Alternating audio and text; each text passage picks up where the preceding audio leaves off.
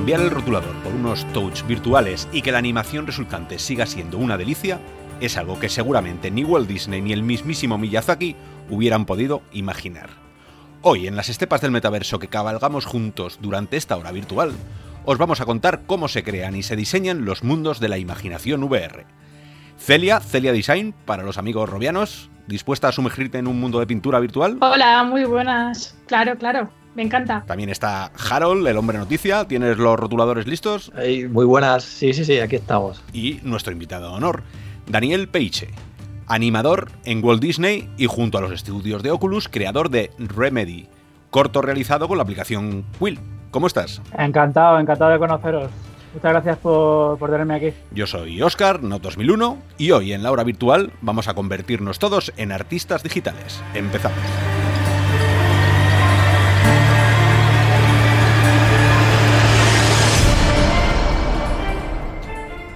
Pero antes, como todas las semanas, toca que Ramón nos cuente lo más importante que ha ocurrido en el ecosistema virtual durante los últimos siete días, cuando quieras. Muy bien, pues la verdad es que creo que vamos a empezar las noticias con, una noticia que ya estuvimos hablando en el programa anterior. Y no es otra que Half-Life Alice, del que ya hay detalles y la verdad es que todavía estoy dándole vuelta a ese gran tráiler que publicaron el jueves pasado y que nos dejó a todos con la boca abierta y subió el listón de los juegos de realidad virtual pues a un nuevo nivel, creo yo. Y es que no, vamos, es Valve la que está ahí detrás, la que ha estado años haciendo este juego, como ya dijeron que estaban trabajando. Y por fin, bueno, vimos esos detalles, ese juego que hablan que puede durar incluso 15 horas o más. Y es un Half-Life completo, con movimiento libre, también tendrá teletransporte, eh, como decíamos, Back de Alice está, está miembro de la resistencia de Half-Life 2 y también que va a ser gratis para todos los que tengan Valve Index o vayan a comprar los controladores de Index y llega con el motor Source 2 que también traerá las herramientas para crear nuevos mapas o incluso mods. Y los requisitos mínimos son una GTX 1060 o una RX 580 de, de AMD y llegará con subtítulos en español. También hablan de un mínimo de 12 GB de RAM. Eh, bueno, ya hablamos en el programa anterior de que pensábamos que este juego podía ser el que hiciera que, gente que saltara ¿no? a la realidad virtual. Eh, ¿Cómo habéis vivido estos días? Eh, ¿Seguís dándole vueltas? Yo es que oigo la sintonía, o sea, la, música del, del Half-Life a partir de ahora van a ser los lamentos de todos esos que solo juegan en monitor. Se, les oye ahí, ¿sabes? Como plañideras, ¿sabes? Todos llorando, todos metiéndose con la VR, todos diciendo que no pueden tener su, sus gafas eh, como si supieran los modelos de gafas que hay, porque ni la, mayoría de ellos no tienen ni pues, idea de, de, estos mundos. Pero mola, mola decir que, que la VR eh, no la tiene nadie, mola decir que por qué. Seguramente ninguno de ellos tenía edad cuando salieron el Half-Life y no supieron lo que significó Half-Life, que fue un cambio tan drástico en muchas de las mecánicas de juego, que, fue una apuesta tan, tan importante. Eh, los gráficos te tenías que comprar una tarjeta gráfica porque no, no iba. Eh, a mí es que yo recuerdo, claro, no sé vosotros si tenéis la edad, pero hubo un momento en el que las, se necesitaba una tarjeta gráfica. Y eso antes no pasaba. Ya el chip no había. Y entonces la gente decía, ¿cómo puede ser eso? Nos estáis discriminando, sois unos racistas. Mira tú hoy. Ese, ese seguro que, si hubiera nacido en ese, en ese momento estaría así. que no es por echar tintas ni cargar las tintas contra el mundo no VR, pero suena un poco ridículo el, tanto lloriqueo y tanta tontería en los foros, ¿no? Si no tienes, pues te las compras y si no, pues yo no puedo comprarme otra. Yo nunca pude comprarme la Neo Geo ¿sabes? Y, me hubiera gustado. Y no por ello decía que eran unos desgraciados. Pero bueno, Half-Life, ya está aquí, entre nosotros. Bueno, yo ya tengo bastantes amigos y conocidos que me han escrito diciendo, ¿has visto lo del Half-Life? Y yo, claro, claro que lo he visto. Pues a lo mejor me compro unas gafas. Así que bueno, bastante contenta de que hayan sacado por fin un juego así y, esté atrayendo a mucha más gente. No sé dónde lo he leído. Que, bueno, salía la gráfica, ¿no? El, daño colateral que ha habido aquí. Más, más que daño. el, eh, la cantidad de búsquedas que se han hecho buscando Oculus. No, no solo buscando... Eh, ha subido todo las búsquedas, pero la que más ha subido, Oculus. Eh, yo no sé, Daniel, ¿tú cómo, ¿Cómo lo has vivido desde allí? A mí, creo que hablasteis de esto en uno de los podcasts, pero me, me, parece increíble la falta de información ¿no? que hay en los otros medios de videojuegos y tal, que, porque dicen que, ah, yo no me voy a comprar unas gafas para, para solo jugar un juego, ¿no? porque solamente un juego vale la pena con realidad virtual, ¿no? es como que no saben, no saben que existen los otros juegos, ¿no? los otros grandes títulos que hay ahí que ya, que ya están eh, demostrando que la realidad virtual puede ser un triple A, un triple A con muchas horas de experiencia. Eh, no sé, a mí me flipa que no haya información y, no tienen información, pero luego juzgan y, hablan como si lo superan todo, ¿no? no sé. Bueno, eh, para, la gente que no lo. Un segundo, Ramón, para la gente que no lo sepa, tú estás ahora mismo en los Estados Unidos, llevas 10 años, que se dice pronto, viviendo allí en, al otro lado del charco. ¿En qué ciudad estás? En Los Ángeles. En Los Ángeles. Pues mira, estás, eh, estás ahí ahora, me imagino que era más calor que aquí. Eh, y además, eh, Pues mira, justamente hoy ha empezado a llover. Desde... ha empezado a llover, lo dice como si eso. Aquí estamos a. Pero, pero, antes, pero ayer hacía sol, ¿eh? O sea que nosotros llevamos estirando el verano, vamos, hasta octubre, noviembre. Y... Mm. Y bueno, aprovechando, porque esto iba por, por, la razón de, ya sabéis que nos gusta siempre comparar para no saber, o sea, no, no decir que somos nosotros los, damnificados siempre eh, aquí en España, eh, que bueno, tú, eh, Daniel, no lo sabes, pero estamos... a veces es difícil ¿no? la comunicación con las marcas y bueno, no, somos tier, tier 3 o 4, quiere decir que, que estamos lejos del foco central en España de, de, lo que es la publicidad y el marketing. Em, ¿Tú cómo estás viendo el crecimiento de la VR? allí, sobre todo tú que lo utilizas a diario con Quill, ¿tú, ¿tú, crees que, que es toda esa gente que, o la que se ha montado con el juego de acabemos con la VR porque son cuatro gatos. ¿Sois cuatro gatos en Estados Unidos también? Hombre, en Estados Unidos es mucho más grande y, con lo cual hay más gente también, ¿no? Pero también, por lo que yo veo en los foros, en el Reddit y, en los canales de YouTube, también está ese nicho, ¿no? También, es, también existe la misma el mismo problema este de desinformación, ¿no? Y los medios de comunicación muy pocos cubren todo el tema del VR, ¿no? Tienes que siempre relegarte a youtubers, a gente que son muy apasionados y ponen sus vídeos y sus uh, páginas web y tal, pero lo que son las páginas web, digamos, más mediáticas, más uh, mainstream, ¿no? Uh, apenas cubren el tema de la realidad virtual, ¿no? Incluso aquí en Estados Unidos y es como un poco, pues eso, decepcionante, ¿no? A veces. Y luego vienen pues personajes ahí súper conocidos del, mundo de los videojuegos como el Angry Joe o alguno de estos, eh, pues mm, comentando el vídeo del Half-Life y, y, lo que, lo que he dicho antes, ¿no? Y, ver cómo ellos juzgan una cosa sin, sin conocer, ¿no? Sin conocer que existen títulos súper gordos como Asgard o Stormland o, eh, bueno, ahora dentro de poco tendremos el Medal of Honor y todo esto títulos gordos y de AAA que, que realmente hace que comprarte unas gafas ahora sea una buena inversión, ¿no? Que no es que ellos hablan de que no es, de que es una inversión muy mala porque ¿para qué me voy a comprar unas gafas solo para un juego, ¿no? Para el Half-Life. Y se piensan que es el único juego que existe, ¿no? Ahora que vale la pena, digamos. Pues igual que aquí, entonces sí, sí, señor. Sí, sí, sí, es muy es, parecido, sí. la verdad es que sí. Pero bueno, aquí en Estados Unidos, pues aquí se forman, pues bueno, tú viste, ¿no? El, el, Oculus Connect y, ferias así de realidad virtual, existen bastantes por todo el país. Yo, la verdad es que no fui a una, a una de estas y me decepcionó un poco porque la mayoría de cosas son hacer cola para ver una cosa que luego puedes ver en casa. Pero bueno, estas ferias la verdad es que, bueno, son como un poco para gente que no tiene realidad virtual y quiere experimentarlo por primera vez. Para que hablen los telediarios y estas cosas son así. Para sí, para poner la noticia, de... y, por lo menos que se haga algo de algo de ruido. Pero bueno, somos entonces somos primos hermanos en, esta pequeña ruina.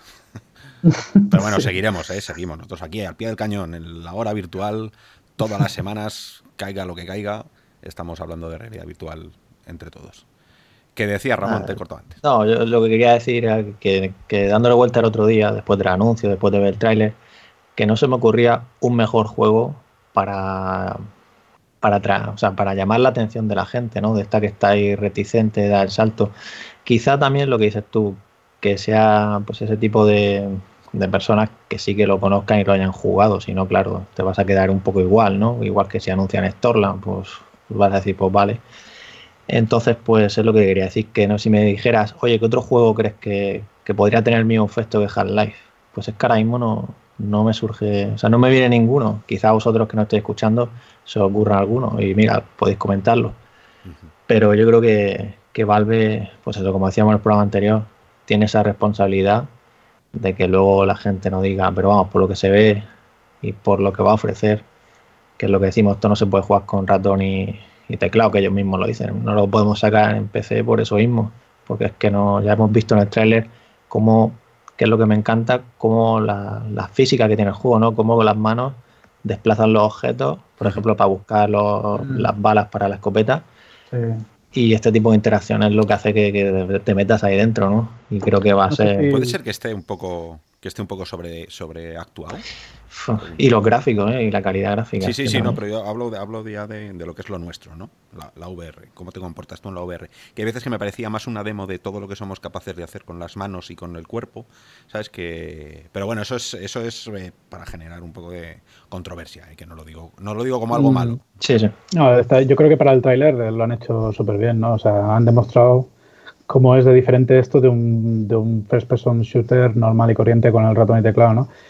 Y, lo, de, lo del tema de Half-Life yo creo que también es, es toda la historia que tiene Half-Life con esas bromas que se han hecho durante años y años sobre Half-Life 3 y que Valve que lleva mucho tiempo sin hacer videojuegos, no sé qué, y está toda esta comunidad de PC, eh, PC gamers de estos así súper tradicionales del ratón y teclado. Y claro, cuando ven que Valve, su empresa favorita, su dios ahí, el Gabe Newell, de repente, ¿sabes? Saca un juego que solamente es para realidad virtual, esa cosa que ellos odian, que ya odiaban antes, ¿no? Eh, bueno, ha habido un. Es que la, reacción ha sido.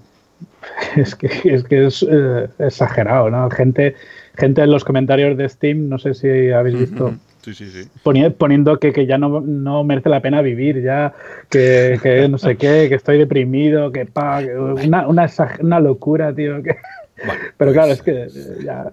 Desde aquí, desde la comunidad de Rob, les invitamos a que se prueben las gafas, a que se las compren. Y si no pueden jugar, que vayan ahorrando, como hemos hecho el resto de los mortales. Y, yo creo que si queréis pasamos a otra cosa para no. Sí, sí. Vamos, vamos al tema que toca ahora, que es una sorpresita que, bueno, si, si, recordáis ya Oculus en julio comentó, bueno, no, no lo comentaron ellos, sino que hubo un rumor de que iban a comprar estudios. Fue aquel rumor de Assassin's Creed y Splinter Cell, si os acordáis. Pues bueno, ayer por la noche surgió la noticia de que Facebook había comprado el estudio responsable de Beat Saber, que es BitGames. Eh, no han compartido los términos, o sea, pues del acuerdo en sí, de si han, que han pagado, en qué consiste, pero sí que han dejado claro que, van a seguir sacando todo lo que estaba previsto para todas las plataformas, cosas nuevas que hagan después, pues a saber lo que pasará, y que este es una, el principio de, pues eso, para impulsar la VR y quién sabe si compran más adelante más estudios. Y no sé qué os parece a vosotros la noticia de que sea este estudio el que, el que hayan comprado. Yo espero que les dejen seguir haciendo las cosas como las están haciendo y no se impongan mucho y sigan sacando títulos tan bien cuidados como este. Yo creo que cuánto tiempo va a pasar antes de que se vayan a la calle los, los tres colegas que... A ver, todos sabemos lo que pasa cuando te compra una empresa enorme. Lo hemos visto en todo, ¿no? ¿Cuánta gente de Oculus queda ahora mismo en Oculus? Abras porque va a su bola y a ese hombre le da igual. Eh, pero se ha ido hasta Carmack, eh, oficialmente, mm. bueno, extraoficialmente. Pero esto es más como, como hace Microsoft, ¿no? Que compra estudios y, bueno, esto es para Oculus Studios y seguirán funcionando de forma independiente desde eh, Praga, eso, según comenta, claro. Sí, pero si sus metodologías de cómo hacían el videojuego se lo transmiten a otros, pues se van a nutrir todos y van a hacer videojuegos, yo creo que con interacciones diferentes a lo mejor o... O sea, os veo, muy optimistas. yo, yo, leí por ahí que, el estudio este Bit Studio, o cómo se, cómo se llama el Bit, Games. Bit Games, mm. eh, los que lo montaron también tenían otra empresa antes de Bit Games y, se ve que, que, todavía la mantienen, digamos esa, esa, otra entidad, digamos. Entonces, si, si Oculus compra Bits Games, ellos todavía, pues mira, tienen la posibilidad esa de, de escaparse a su propio estudio, el que crearon antiguamente y, Creo que la que hacer dices ellos- es y con todo el dinero que, que tienen, puedes hacer lo que... O harán, harán uno nuevo y volverán a hacer cosas locas y Exactamente. sí. seguirán creando. Hombre, Eso ver, esperemos. Con esto va a llegar, con esto va a llevar un- un- una cascada, un chorro ahí de millones que, que tienen a su disposición, como cualquier persona que te compra que te compra Facebook. Imaginaros la cantidad de cosas que vas a poder hacer. Eh, dicen las malas lenguas que también eh, y esto lo, lo dejo ahí como reflexión porque eh, acabo de jugar a una partida al Star Wars el Jedi Fallen Order a ver qué tal estaba y a ver es una espada láser es, es un sable láser y es un sable Mm. láser en un juego que se llama Beat Saber o sea Saber ya sé que, que- que nunca se dice que, que es un sable pero todo el mundo todo, todo el mundo que yo conozco que haya puesto el juego hace con la boca cuando viene cuando viene una esta azul hace o sea no, tú no hace falta que lo pongas. El sable láser antes esto es como la pantalla del táctil de los móviles sabes antes no existía llega iPhone la pone todo el mundo detrás y empiezan las tortas en los juzgados. Eh, a ver yo espero que Beat Saber a lo mejor con Facebook ese dinero que tiene Facebook es para decirle algo al Disney o a Disney yo eh, no, no vamos a hablar mucho del tema que sé que tú estás eh, afiliado a ellos pero No, tranquilo, tranquilo. pero que bueno que puede haber ahí un, un- un lío de patentes Podría ser, podría ser, pero. Facebook y Disney no están asociados por ahora. Claro, por eso que al final los abogados de uno, los abogados de otro, de decirle, mira, y este dinero que nos sobra lo vamos a hacer para que Oculus haga, no que sé, 75 canciones, 100 canciones de pago, pero, pero voy a pagar derechos y voy a...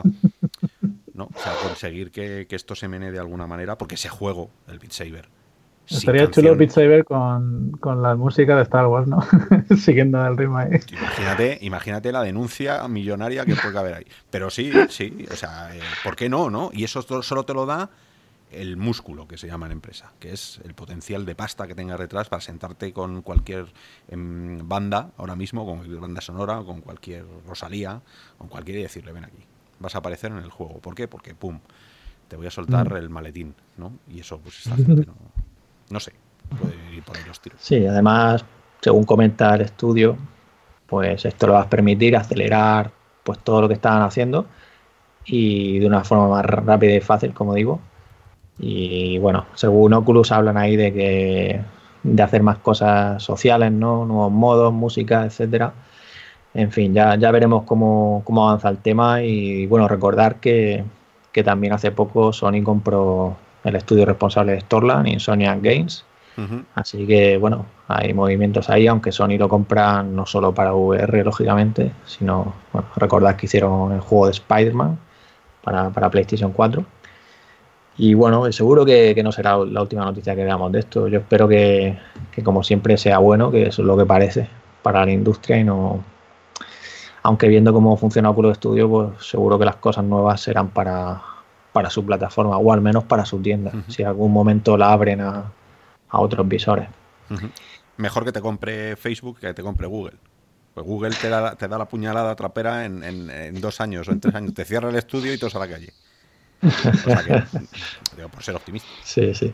Y bueno, ya que he sacado antes el tema de, de Microsoft y los estudios y tal, pues una noticia, un comentario, un tanto que bueno, para los que seguimos y los que nos gusta la realidad virtual, pues la verdad es que poco nos gusta. Y más si tenemos Xbox, como es mi caso. Que es el tema de Phil Spencer, que está a cargo de Xbox. Ya ha comentado que, bueno, que la, nueva consola que llega el año que viene, la Project Scarlet, el nombre que tiene ahora mismo, pues no va a tener VR porque no es una de sus prioridades, al menos de momento. Según comentan, no, no están centrados en la VR y el comentario que, que nos deja un poco ahí locos es el tema de que estamos dando, o sea, comenta, estamos dando respuesta a lo que piden nuestros clientes. Y nadie está pidiendo realidad virtual. Eh, bueno, Mm, Ay, solo, solo una cosa, aquí Sony al poco, sus, que, su Hei Yoshida, que es el que está a cargo de PlayStation, pues hizo un comentario aparentemente relacionado en el que decía de que, bueno, que no siempre hay que hacer lo que piden los clientes, ¿no? Ahí viene un poco la innovación, ¿no? Y Sí, sí, sí. Se, puede, se puede decir, se en los podcasts se puede decir soplagaitas, sí se puede, ¿no? Pues este hombre de Microsoft es un soplagaitas. O sea, es, es lo que viene a llamarse un tío con muy pocas miras, un tío que, que seguramente pues esté muerto por dentro y, ¿sabes? Y, y poco juegue. ¿no? De estar de reunión en reunión y no tiene ni idea del mundo que... Pero bueno, es, es, es iba a decir que es una pena, pero es que hay gente que es imposible que, que dé más de sí, ¿no? Entonces, eh, cuando le pase por encima, porque últimamente a Microsoft le pasa por encima muchas empresas en, en, estas últimas décadas y ha dejado de ser quien es, pues nada, nos veremos más adelante, si es que esto es así. Esto es inevitable, la, la VR es inevitable. Ahora, que sea un año, o dos años o una generación antes que después, pero bueno, pues... Eh, ellos sabrán. Sí, el resto se habrá quedado súper contento, el resto de empresas. Claro, claro. Claro, hombre, pues ahí PlayStation. PlayStation cuando saque dentro de dos años o tres, porque todavía le, le queda la PSVR 2, eh, pues sí, saldrá con, en consola con nadie a quien competir. En principio, si Oculus no, no hace compatible nada con, o Xbox no se retracta, no sería la primera vez que una gran empresa. es lo que te iba a decir. Quest se puede considerar una consola, ¿no? También. También. Sí, no, pero es lo que te iba a decir, que esto no significa nada. Es que, joder, yo es que tengo, tengo el equipo One y me acuerdo que, que, iban a sacar, pues eso, para la realidad virtual para la Scorpio, que era la, la X, que salió antes, como la PlayStation 4 Pro, que tenía más potencia. Uh -huh.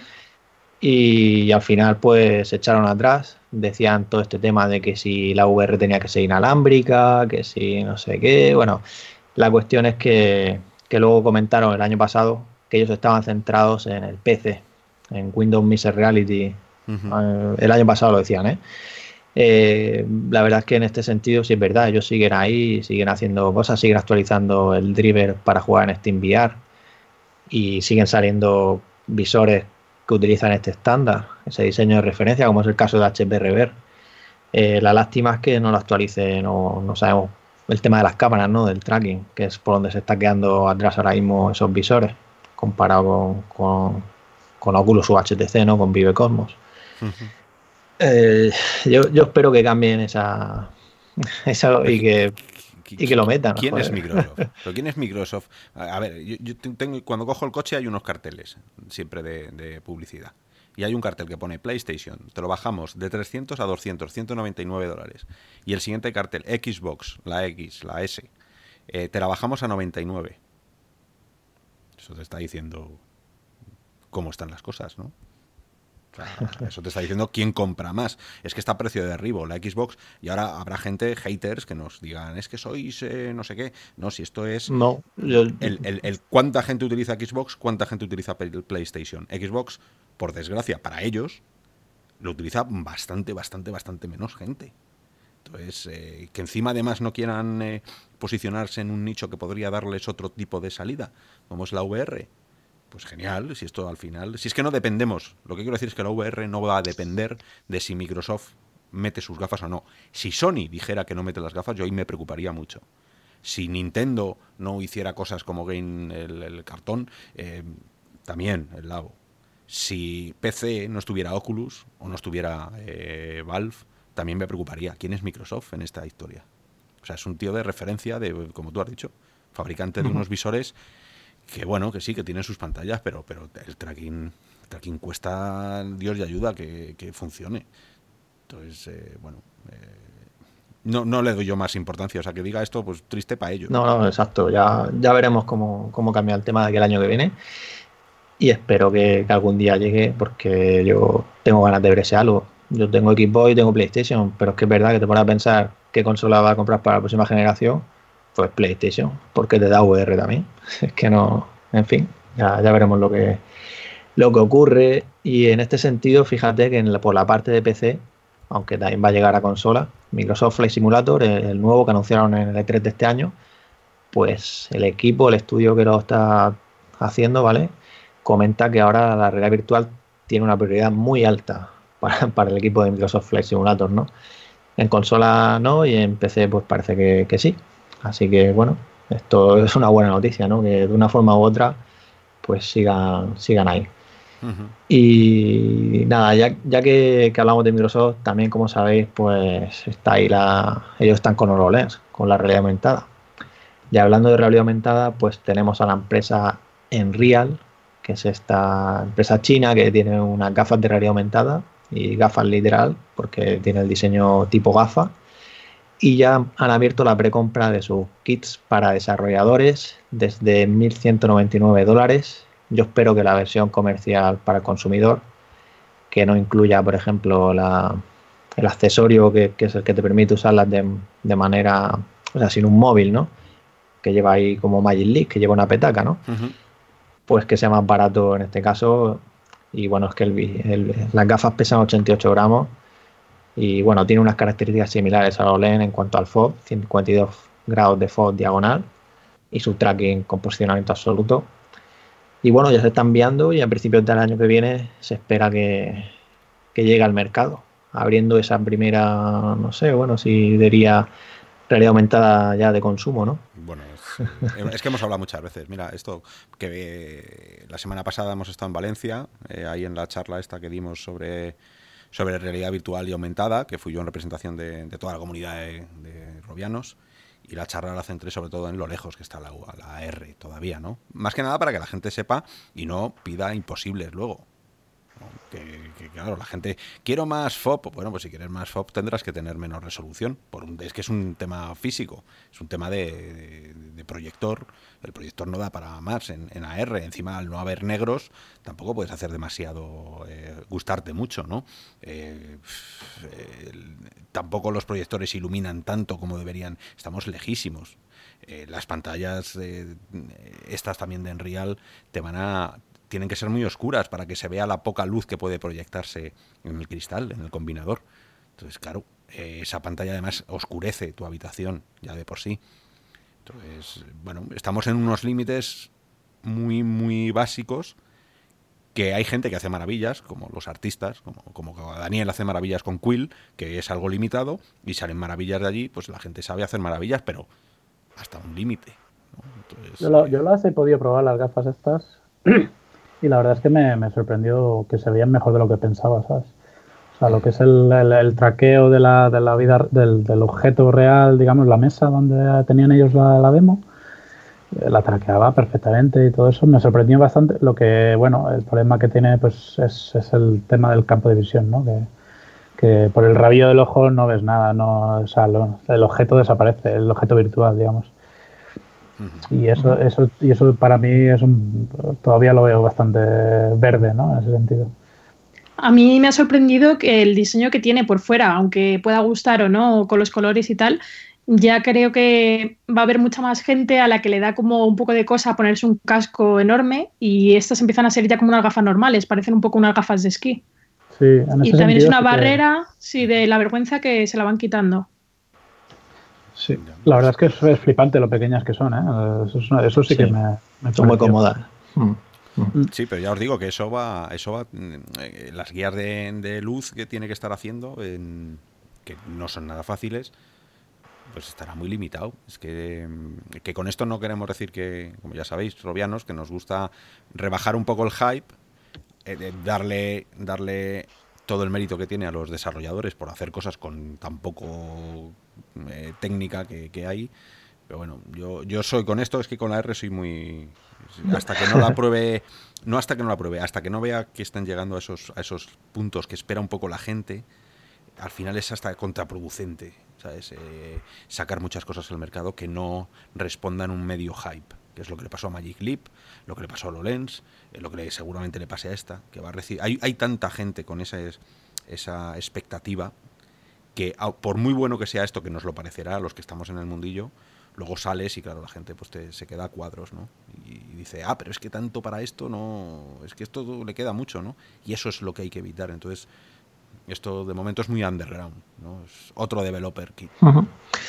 Bueno, pues eh, una última noticia antes de, de, meternos de lleno en el tema principal, y es que como sabéis es el Black Friday ya este, este viernes, y desde el último programa que hicimos, pues han salido, se han confirmado también otra, otras de las rebajas y las vamos a comentar un poquito. Y es el tema de Oculus Store. Eh, bueno, como sabéis, Rift S lo descontaron 50 euros, ya lo hablamos la semana pasada. También Oculus Go otros 50 euros. Eh, Amazon Francia, no sé, se le ha ido ahí la pinza y también han descontado 50 euros a Quest. La verdad es que ahora mismo no sé si sigue activo esa oferta. Pero bueno, si estáis pensando en Quest, echarle un ojo ahí a Amazon Francia. Y también Oculus ha lanzado eh, las rebajas en su store. Y ha incluido un paquete para Quest que nos permite ahorrar pues un total de 24,95 euros en Moss, Job Simulator, Wonder, Fruit Ninja, Real VR Fishing y Racket NX. El tema es que tienes que comprar el paquete entero, que son 89,99 euros. Y, te llevas estos seis juegos. La oferta finaliza el 2 de diciembre. Y el bueno, Fruity, el se, puede volver, ¿no? Directamente. y es como dicen ellos, es la primera oferta que, llega a Quest. Pues no es lo que Yo podría comprármela. Yo podría comprarme ese juego fácilmente, ¿eh? ¿De verdad? Sí, de verdad. De verdad, de verdad. O sea, es que, que de verdad, es que hay un tipo de jugadores que yo creo que están sacando un montón de juegos, tipo, pues eso, para jugador que juega a PlayStation o a Xbox, pero se están quitando ese tipo de jugador que quiere jugar media hora o con sus amigos y picarse a llegar a una puntuación y hacer un poco el tonto. Entonces, para mí, el Free Ninja es uno de esos. Sí. Sí, a mí me gustaría jugar porque en móvil he jugado mucho o en tablet, o sea que. Sí, pero eh, pues, eh, eh, es que el recorrido. A ver, que no te voy a quitar ilusión. Sí, pero ya te digo, el juntarme con mis amigos y jugar un rato con ellos a esto, a mí sí me molaría. Bueno, pues oye, genial. ¿Ves? ¿Ves? Si tiene que haber gente para todo. Pues, eh, y, se supone que, bueno, que esto abre la puerta, que yo sé, por ejemplo, en Navidad, pues lleguen ya esas ofertas individuales. Si te llama la atención Free Ninja, pues que puedas ir a comprarlo solo y no tengas que llevarte todo el paquete, aunque en teoría los paquetes de Oculus, y los juegos que ya tienes, te los descuentas. Y, otro paquete interesante que han sacado es el de Rift, que ahí sí que tienes pues un ahorro de casi 100 euros. Y tienes ahí Decline, Arizona Sunshine, Elite Dangerous, Defector y Racket NX. Así que bueno. Eso es bueno. es, como muy cerrado, ¿no? Ya podrían dejar que pudieras elegir en plan 5 por 90 euros o lo que fuera. Y lo pudieras elegir tú más o menos. bueno, ya, ya, llegará en la parte de, de la Oculus Store y luego, como decía, Sony ya ha confirmado esos descuentos de 100 euros en todos los paquetes de, PlayStation VR. Tuvimos, Oscar, has dicho también que la consola también, todos los paquetes de, la consola también han descontado 100 euros. Con lo cual, el paquete más básico de todo nos puede salir pues por 400 euros tener realidad virtual de Sony. Más mandos. Más, más los mandos Move, si los quieres, tienes que comprarlos aparte, sí. Solo lo mismo, este es el día de la marmota. ¿Queréis meter los mandos, por favor? La verdad es que estaría bien que saliera un pack con los mandos, pero bueno, ya, ya, ya llegará. Un pack robiano, pack real o virtual. y luego eh, en su tienda también, PlayStation Store, también tienes ahí L.A. Noir, Blue and True, Astrobot y más juegos con descuento. Steam también ha lanzado sus ofertas con bastantes rebajas. Ahí también en títulos como Skyrim VR 70%, eh, no Man's Sky a mitad de precio, The Talos Principle, que te gusta, que te encanta, Oscar. 85% ahí de descuento. también. Para Sony, o sea, para PlayStation. No, no, no, esto estoy hablando de Steam. Ah, de Steam. Pues sí, sí, o sea, pero vamos a ver, o sea, el Talos, es, el Talos es, es un sí o sí, o sea, ¿queréis ser más inteligentes? Pues terminaros el Talos. ¿Qué es eso de estar dando tiros en las cabezas de la gente? Y Está claro que te tienen que gustar los puzzles. No, no, no, no. Esto, o sea, los juegos de puzzles debería ser una asignatura en los colegios. O sea, debería, debería ser un, sí o sí. Cada, cada dos juegos de tiros en la cabeza, descansa y te tiras una hora haciendo puzzles para desarrollarte interior, ¿sabes? Para, para ser algo más que un, que un asesino en ciernes. Para desarrollar tu frustración. Para desarrollar tu frustración. Claro, porque el, mundo es difícil. El mundo es difícil. Si tú estás aquí, si eso escribí el artículo ese de las microsatisfacciones, te pones la VR es todo súper fácil. Te pones el Beat Saber y controlas. Vamos, si tuvieras unas de verdad, te habrías cortado el brazo en el segundo movimiento que ha, y la tripa. O sea, el mundo es difícil. Pues juega a los puzzles. Si la, la, realidad virtual está para, para ayudarte a crecer como individuo. Pero bueno, se me va la olla. Eh, sí, que sí. Bueno. eso, hay, rebajas en todas las plataformas ahora mismo, en todas las tiendas, digamos, ya sabéis, Steam, PlayStation Store, Oculus Store. Y mm. bueno, no las rebajas que nos gustarían Quest, pero bueno, ya, ya llegarán. Y luego también eh, una rebaja interesante, si estáis en Estados Unidos, como es el caso de Daniel, es Samsung Odyssey Plus, que vale 229 dólares, que han hecho una rebaja de 250 dólares. O sea, por 229 dólares podéis dar el salto, podéis disfrutar de Half-Life y no solo Half-Life, sino con Revive a través de SteamVR, pues eso tenéis Storland, tenéis Asgard, tenéis No Man's Sky, Skyrim, Fallout, hay muchos juegos. y, y, bueno, no nos olvidemos también de HTC, que descuenta 100 euros a Vive Cosmos y hasta 300 euros en, el paquete de, de Vive Pro. Y bueno, también tienen ahí en el wireless unos 50 euros, el, en el visor también, solo el visor Vive Pro también unos 200 euros. Eh, y bueno, lo interesante es eso, que Vice Cosmos con el descuento son 700 euros. Todavía la verdad es que parece un precio elevado, incluso Estoy con el mirando descuento. la- estoy mirando la página de Amazon aquí, es 249,99 dólares el Odyssey Plus. O sea que joder, sí. es, un, es una buen, un buen precio de entrada para aquellos que no quieren gastarse, para aquellos que se quejan del precio ¿no? de, de la realidad. Lo que pasa es que virtual. si se compran el Odyssey Plus, luego se quejarán de, de la matriz, ¿sabes? Se quejarán de que, de que lo ven un poco borroso. Acordaros que el Odyssey Plus es el que lleva el difusor. Odyssey normal es el que no lleva el difusor. Entonces, eh, Mm. informaros, eh, leer en realidad virtual nuestras eh, los análisis que hemos hecho para que ahora en, en Black Friday compréis como nos gusta que, com- que compréis, que es con conocimiento de causa para que luego no vengan los pequeños dramas en el foro de ahí va, pues yo pensaba que se veía mejor o no. Hay mil artículos que hemos escrito sobre, sobre cualquier visor. Sí, la lástima que este no se vende en España, o sea que si lo queréis pedir aquí en España tendríais que importarlo.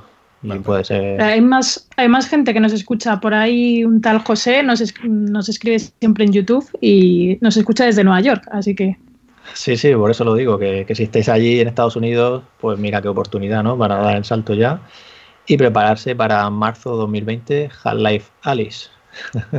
Efectivamente. Sí, sí, sí, sí. Y, y todos preparados ahí, claro. Porque, porque agarraros los machos, la cantidad de análisis. Y además así podréis ver análisis eh, de los que hagan los medios de comunicación no VR y, y van a ser muy divertidos. Porque muchos de ellos van a descubrir la VR con este juego y entonces las, las reviews, pues yo me mareo, pues anda, si puedo moverme y parece que estoy saltando de sitio en sitio. O sea, van a descubrir, eh, pues eso, bienvenidos a la VR. Pues sí, bueno, ya si, si os parece, pues nos podemos meter de lleno ya en ese tema principal.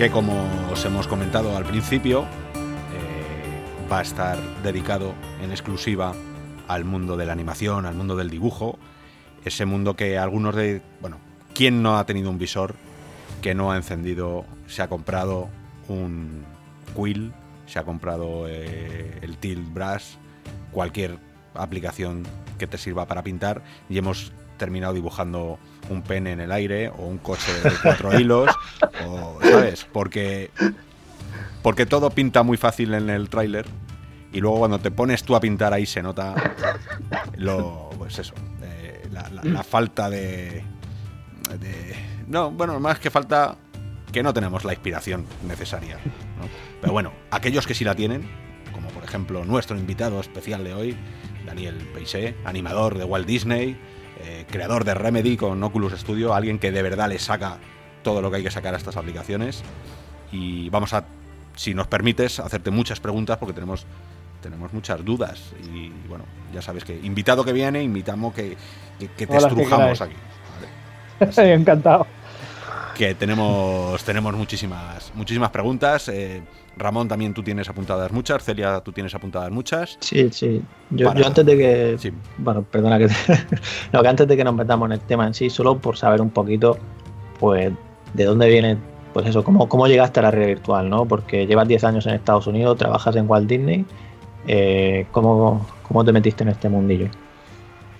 Pues, pues nada, eh, yo siempre he sido muy aficionado a videojuegos y, vamos, desde pequeñito siempre he jugado a todas las consolas y, todo esto, y en el PC también, etcétera. Entonces, cuando, según estaba yo trabajando en Disney allá por el 2010 o 2011, empezaron a surgir las noticias de que, de que había un Kickstarter de un tío loco que, que había decidido poner tecnología móvil, unas pantallas de alta resolución, unas lentes Y todo ahí metido con cinta aislante y, y había, pues el tío quería, quería, quería hacer el resurgir de la realidad virtual, ¿no?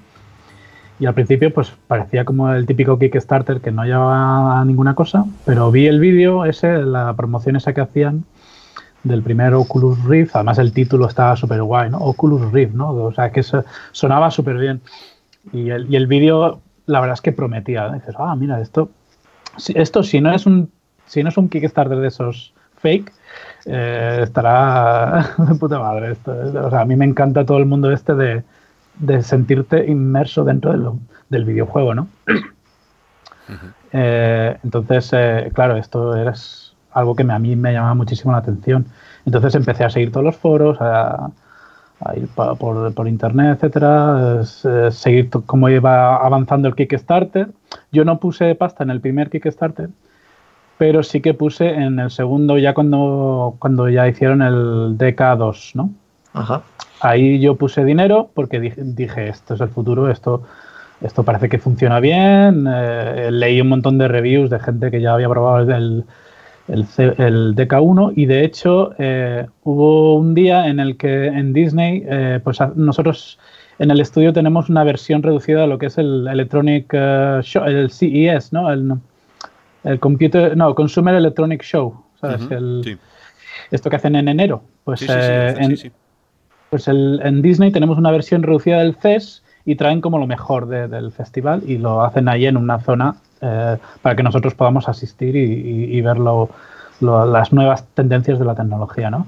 Y en ese, en ese CES de Disney, pues mm, estaba Palmer Lucky con su prototipo ahí de DK1, no sé si era DK1 o antes del DK1, y estaba ahí con otro tío y pues demostrando la realidad virtual, ¿no? Y ahí fue la primera vez que yo me puse ese prototipo y, tenía una demo así como medieval, una cosa así como fantasía y tal. Y dije, esto es, esto es espectacular, es increíble. O sea, estás, estás inmerso dentro del videojuego. O sea, eh, vamos, yo a partir de ahí me volví un loco de la realidad virtual y, no he parado desde ahí, ¿sabes? sí, sí. Tú como... Creo, no, creo que esa demo era una que, nevaba, ¿no? Que era algo medieval. Es que tengo el recuerdo ahí de hacer. Sí, no tenía, no tenía nada de. O sea, no había ni controles de las manos ni nada. tenías un, mando de Xbox y poca cosa más. Nada, solo eso era la curiosidad. Y, cuando, y, cuando, y la primera vez que, que, que experiencias eso de moverte con el joystick, mareo espectacular, pero pero aún así me daba igual, o sea, yo... Bueno, eso, entre comillas, no había bajar persistencia ni nada en aquel momento, o sea, que, bueno. sí, sí, sí, ¿Y en aquel momento probaste algún pincel virtual o todavía no había aplicaciones era, de era muy, no, eso, era, muy pronto todavía porque ni siquiera había salido el CV1, ¿no?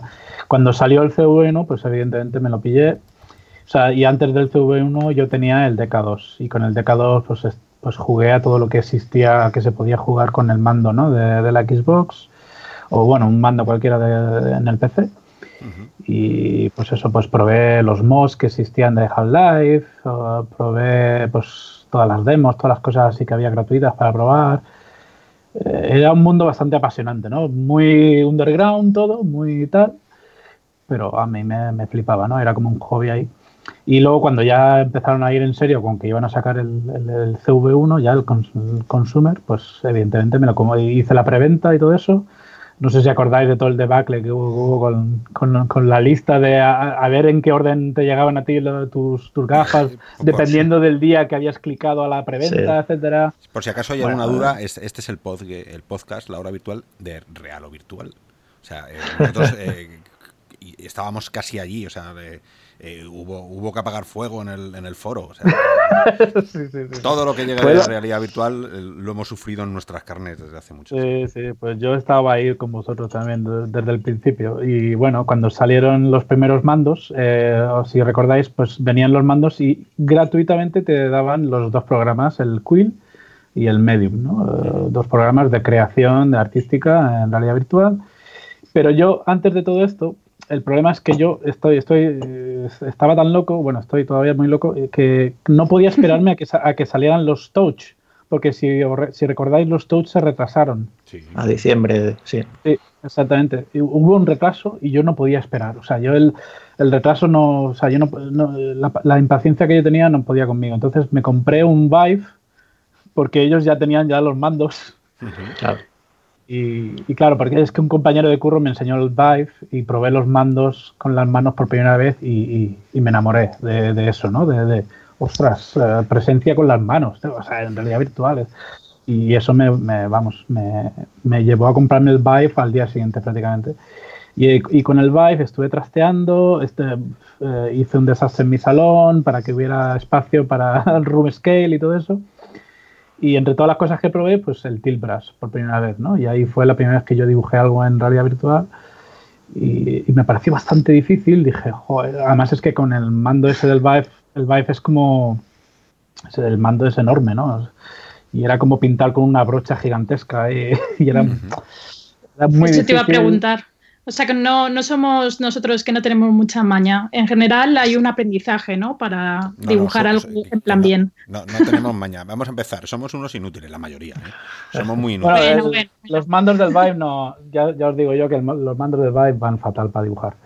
Hay gente que, los usa y los hace y, se han acostumbrado a ellos, pero a mí no me, yo no podía acostumbrarme, no, no me salía, no me iba bien. Aparte que el Tilt Brush no tiene capas, y los pinceles que tienen son como demasiado como de venga lucecitas ahora va pinta unas particulitas y pinta unas florecitas y era como demasiado juguete todo no tú y a, mí, no me interesaba el, el, rollo juguete no me interesaba. Yo quería algo profesional no a ver.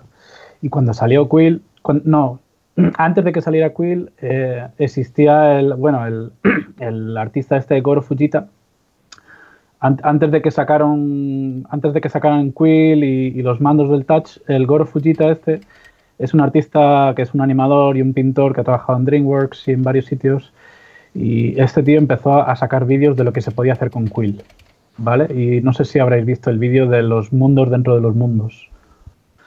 Es un, pues es un dibujo virtual que este tío hizo donde la cámara empieza a hacer un zoom hacia la mano de un personaje y dentro de la mano del personaje hay como una bola y dentro de la bola hay otro mundo, hay otro universo, ¿vale? Y la cámara sigue metiéndose dentro, dentro, dentro y dentro de ese universo está el universo en miniatura y luego tipo, la cámara... Tipo fractales, Exker...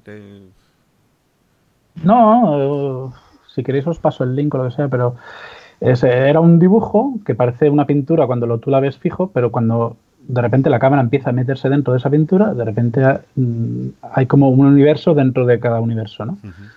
Y, era como ilimitado, como era una pintura tridimensional donde no existe un, canvas, digamos, no existe un, un, límite donde tú puedes, puedes dibujar ilimitadamente dentro de diferentes espacios, ¿no? Espacio pequeño, espacio grande y me pareció fascinante ese, ese vídeo, ¿no? Y, a partir de ahí dije, ostras, yo tengo que aprender a utilizar este programa.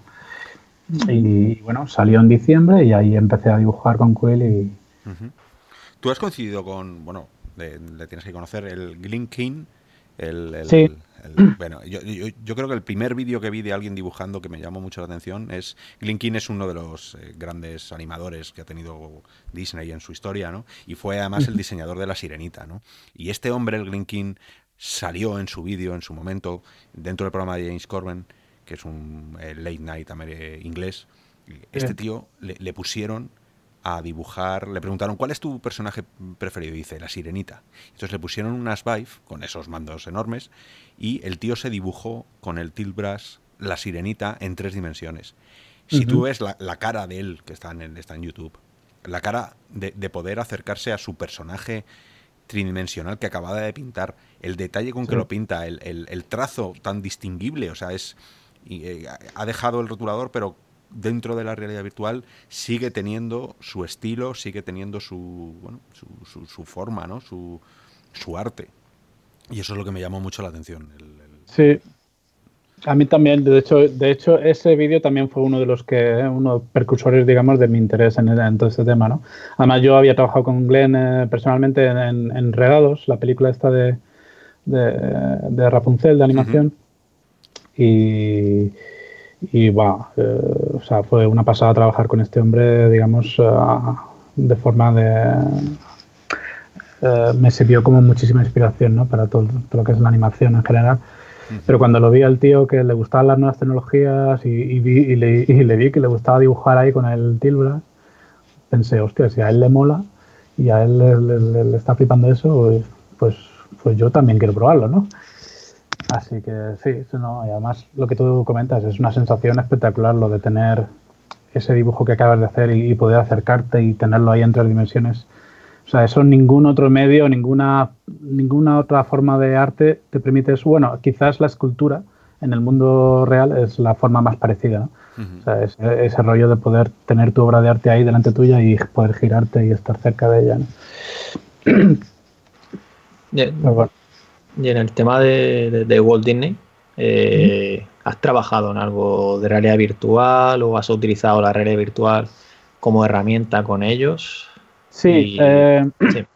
la primera vez que utilizamos eh, realidad virtual en Disney fue en un corto que se llama Cycles.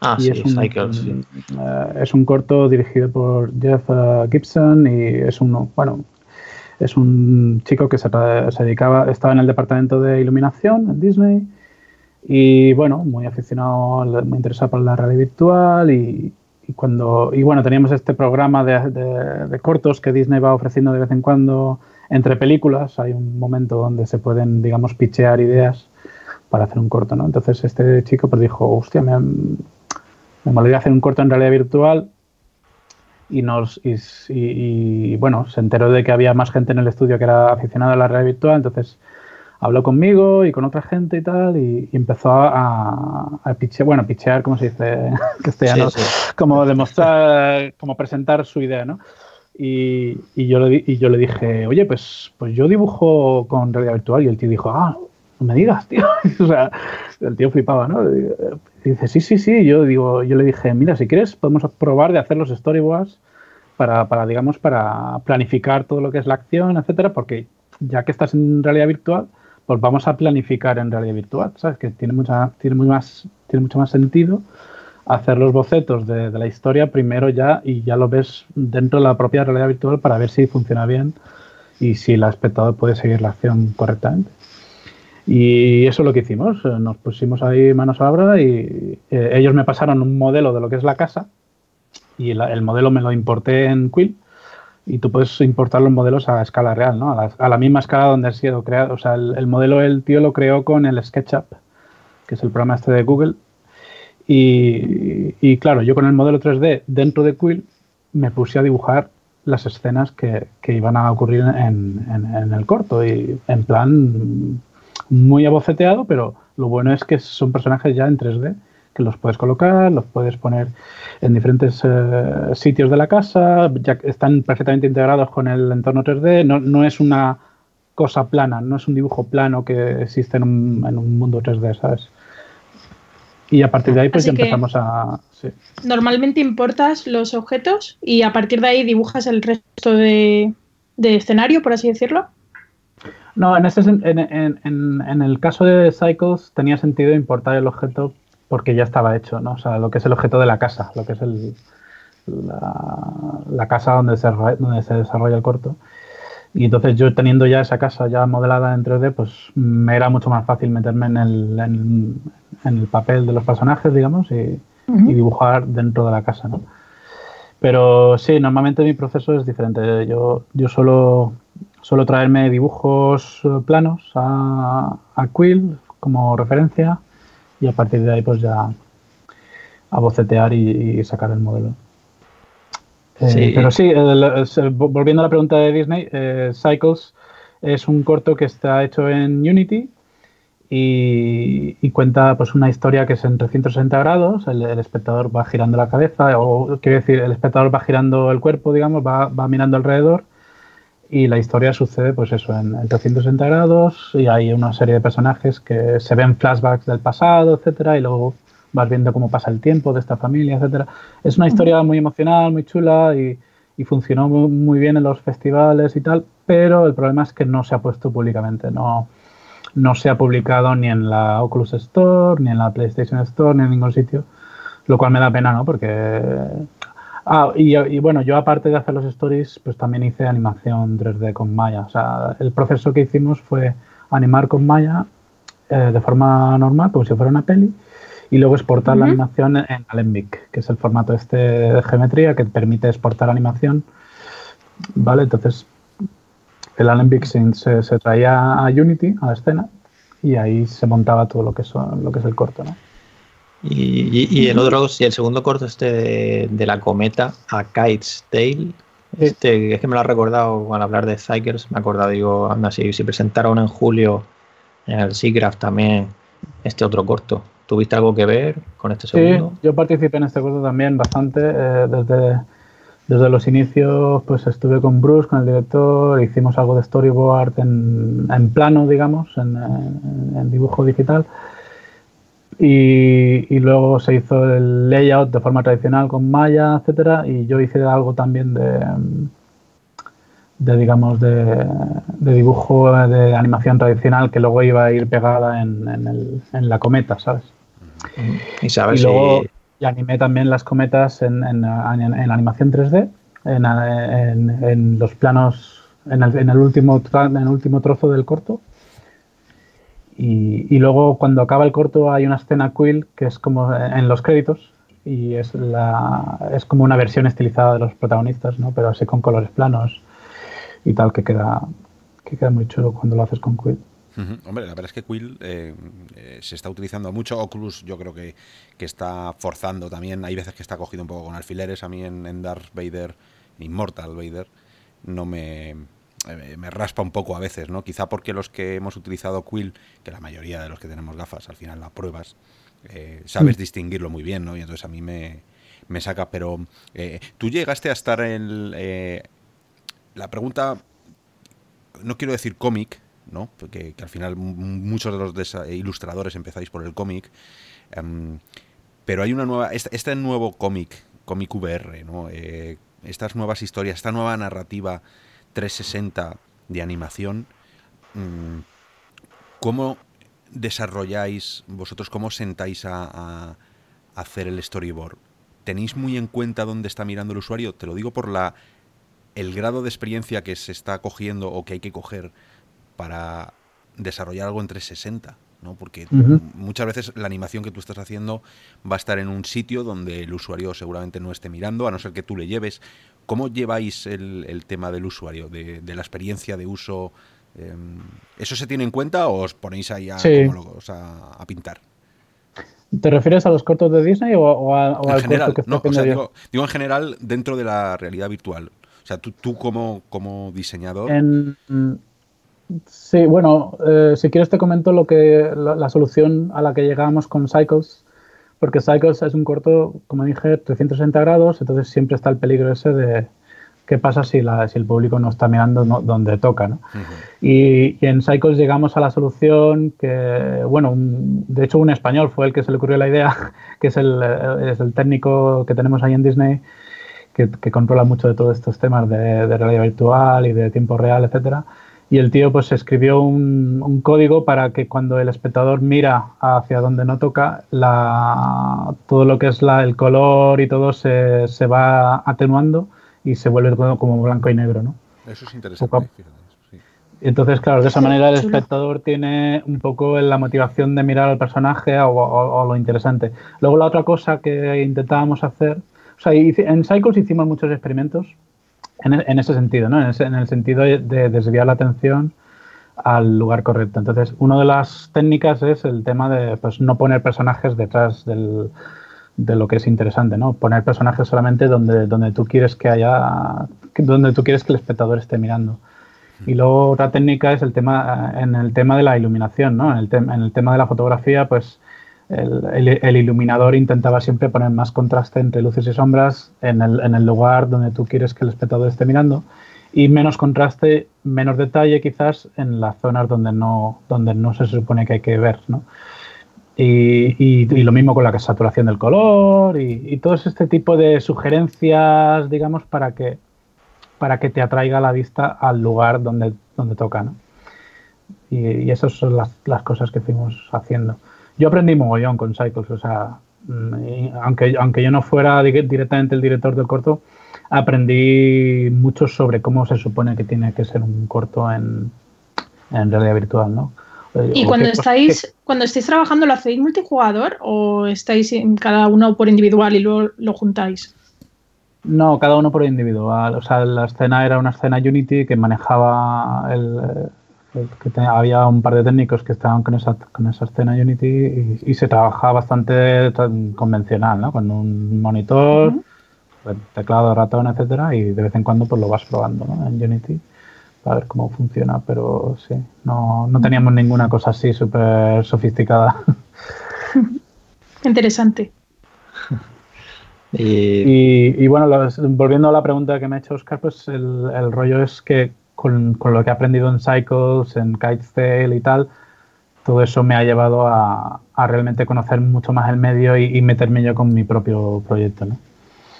Claro, es lo que te iba a decir ahora, que, bueno, que en el Oculus Connect 6, el, último, pues eh, se anunció, se mostró un trozo de, tu proyecto, de Remedy, y bueno, lo que queríamos preguntarte es saber si, si, fue cosa tuya, si fue Oculus quien se acercó y también un poco que nos cuentes, antes de nada, para, sobre todo para los que estéis escuchando, que, pues en qué consiste y en definitiva, pues eso, cuando llegará, ¿en qué consiste de Remedy? Sí, el, tema de Facebook fue interesante porque, bueno, eh, yo pues todos los dibujos que hacía con Quill, todas las escenas que hacía, pues mm, las grababa, hacía una captura en vídeo y las ponía en, mi página de Facebook y empecé a tener, empecé a tener bastantes seguidores y gente que, que me comentaba, no sé qué, y luego vi que había, el, bueno, el chico este que comenté antes, Goro Fujita, que es como el gurú del, dibujo virtual, eh, este tío es una máquina. Este tío pone, pone eh, dibujos cada día, pero, pero súper eh, elaborados, ¿no? Con animaciones, con sonido, etcétera. Es, una pasada. Si no sabéis quién es, buscar su nombre, Goro, así como suena, y, ver todo el trabajo que él hace con Quill y es, alucinante. Bueno, pues este tío es, el, es el moderador del grupo de Facebook de, de artistas virtuales, ¿no? Y en ese grupo de Facebook, pues yo, pues, pues yo participaba mogollón y empecé a poner muchos dibujos y muchas cosas y la gente me comentaba bastante y tal, incluso los propios creadores del de Quill, ¿no? De hecho, eh, uno de los creadores que originalmente creó el primer código es un español que se llama Íñigo Quílez. Eh, y, y, tenía yo mucho contacto, contacto, con él porque él tiene amigos comunes ahí en San Francisco, gente que conozco yo de Pixar, que él conoce, etcétera. Y, bueno, pues ya tenía ya bastante relación con los con la gente de, que trabajaba dentro de, los estudios de Oculus y Facebook y tal, ¿no? Ya antes de que surgiera esta propuesta.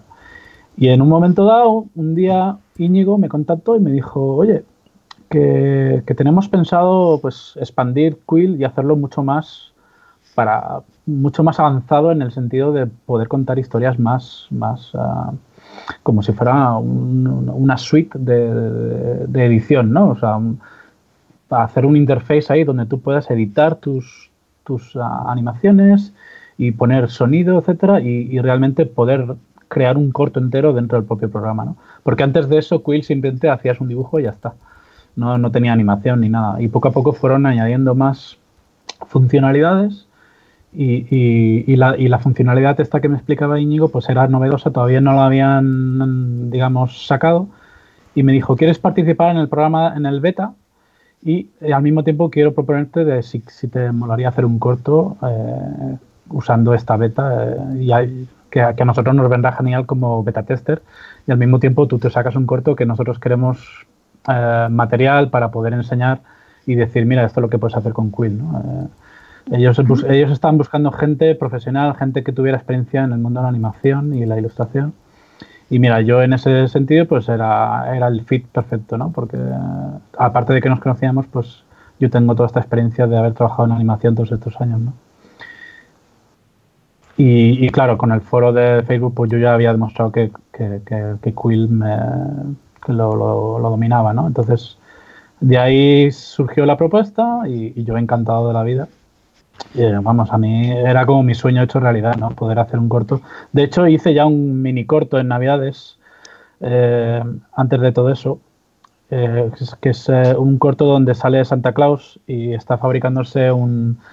Eh, en vez de un trineo, el tío, el tío se está fabricando una especie de jetpack con unos cohetes y entonces Santa Claus se pone el jetpack ese y es una caja gigante llena de regalos, ¿no? y, el, corto termina con que el jetpack... No, no se spoilees. No, no nos spoilees, que tendremos que verlo. Es muy cortito, dura dos minutos, ¿eh? Pero déjanos verlo. Sí, sí, os paso. Y, te iba a comentar. Está todo, por mi, está todo en, mi, en, mi, en mi YouTube. Una, en mi última de YouTube está todo. Vale.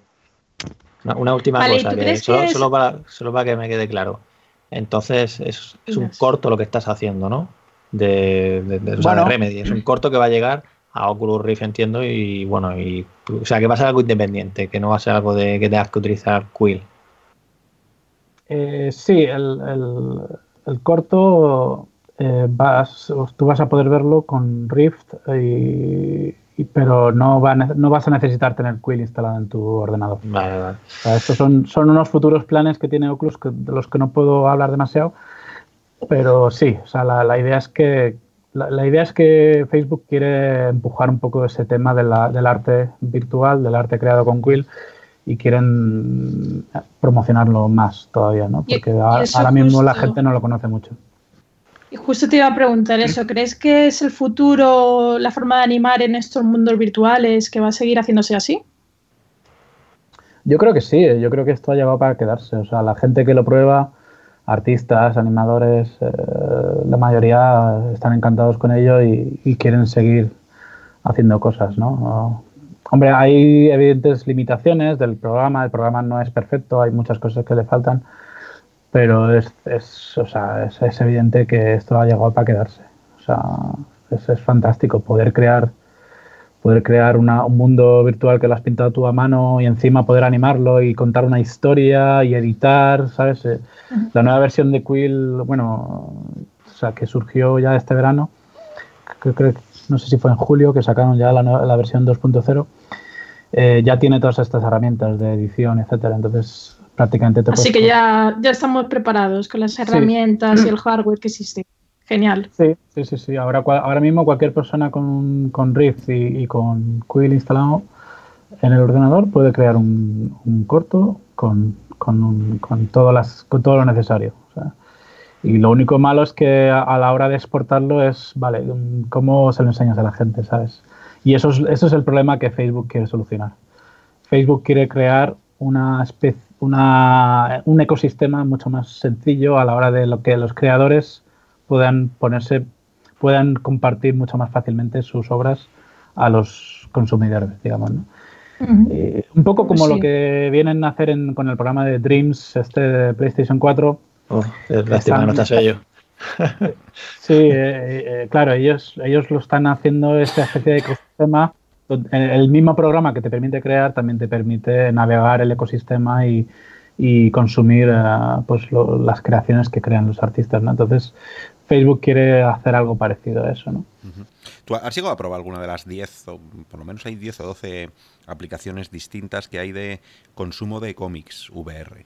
No sé si, si el tema te pone o... Te digo porque, a ver, siendo ilustración, eh, eh, por ejemplo, está Grant Morrison por ahí metido, ¿no? Con Annihilator, que era una aplicación que te puedes descargar, estaba para Go y para Steam VR, eh, Salvage VR, Comic eh, XV, Media, eh, Madefire, esta gente también está con Black, el, Black Hammer de Limber y Tom Taylor también con Injustice de DC, la Dark Horse está metida, o sea, empieza a haber un movimiento de gente muy importante en el cómic para llevar todo tipo de cómics distintos, porque una cosa es, tú dices la, animación, está claro que la animación estás tú dentro de, la animación, pero, pero hay también el límite es la, imaginación, ¿no? Eh, hay, hay, aplicaciones que te puedes asomar a viñetas, que puedes coger la viñeta y meterte dentro. Hay aplicaciones que, que, la viñeta está flotando, pero hay un mundo detrás que tú te puedes, eh, puedes girar un poquito. Luego hay otro que es como pues, vuestras aplicaciones, que estás en el centro, en el meollo ¿no? de, la acción.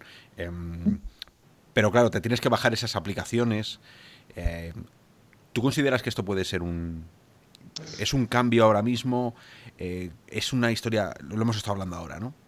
de muy futuro como usuario, ¿eh? no, digo como creador, que hasta ahora hemos hablado de, ti como creas. ¿Tú te verías en, un, en un, no sé, en cualquier cómic eh, dentro? ¿Te apetecería o todavía estamos eh, lejos o, quedaría extraño, ¿no? Verte un, Batman en Gotham City o no sé, cualquier, cualquier otro tipo de cómic, incluso más adulto. Sí, las cosas que he visto yo de todo lo que has comentado eh, son normalmente mm, aplicaciones que cogen dibujos ya hechos en, 2D, digamos, en plano, y, los escanean o lo que sea y los ponen en, un entorno virtual, pero no dejan de ser figuras planas, ¿no? O sea, que tú giras, te mueves un poco así y tal y te das cuenta de que eso es una cosa plana que no tiene volumen, ¿no? Y, se y han experimentado, han hecho cosas interesantes por aquí y por allá, pero me da la sensación de que no han ido más allá, que todavía se puede hacer algo mucho más interesante y sobre todo, pues precisamente ese tema de los cómics es lo que yo quería explorar, ¿no? Con mi proyecto de Remedy, que es una...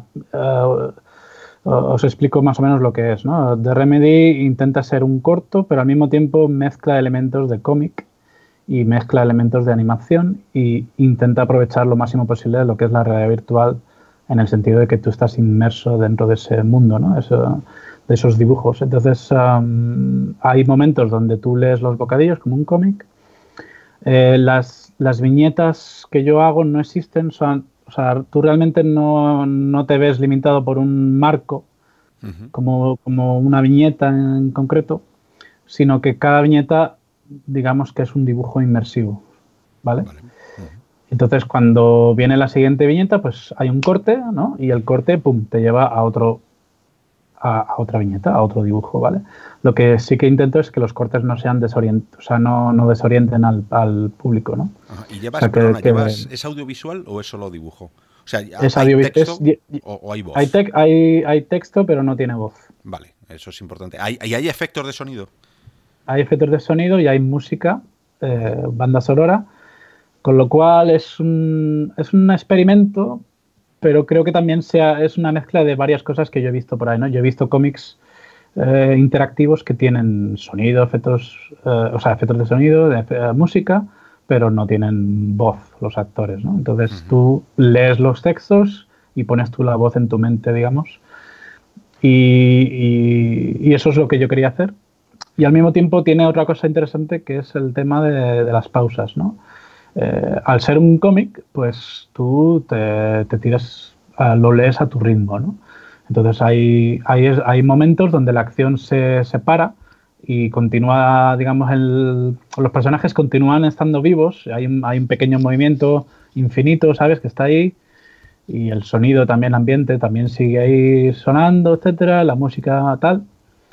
Entonces, hay, en esos momentos de pausa está guay porque le saca provecho a lo que es la realidad virtual, porque tú cuando estás en un corto, muchas veces el problema que, por ejemplo, el corto de Pearl, no sé si lo habéis visto, el del coche este, de la niña, que es su padre que es músico, tal. Sí, sí, sí, Ese corto, mm, el gran problema que yo le veo es que no te da tiempo a explorar nada, ¿no? O sea, no te da tiempo a girarte la cabeza y a mirar los detalles, porque tú cuando estás en realidad virtual lo primero que quieres hacer es explorar y mirar, etcétera, y disfrutar de, de ese dibujo, ¿no? Entonces, yo he querido resolver ese problema con este proyecto y he, querido que cuando hay detalles y hay cosas interesantes que ver, darle al público un tiempo para que los vea tranquilamente. Y tú cuando... entonces Facebook tiene, tiene esta funcionalidad en Quill que tú apretas un botón y continúas a la, siguiente escena. ¿Vale? O sea, el, espectador tiene un poco de interactividad que simplemente le da al play cuando, cuando existen esas pausas, ¿vale?